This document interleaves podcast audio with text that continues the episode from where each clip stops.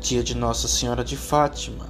Em 1917, a Virgem Maria apareceu em Fátima, Portugal, a três pastorinhos, Lúcia, Jacinta e Francisco. Desde então, muitos foram os frutos colhidos e abundantes as graças e bênçãos recebidas. Deus permite esses sinais que nos ajudam a viver a fé no Evangelho de Cristo. O desejo de Nossa Senhora é sempre este: façam tudo o que meu filho lhes disser, como pediu nas bodas de Caná, na Galileia.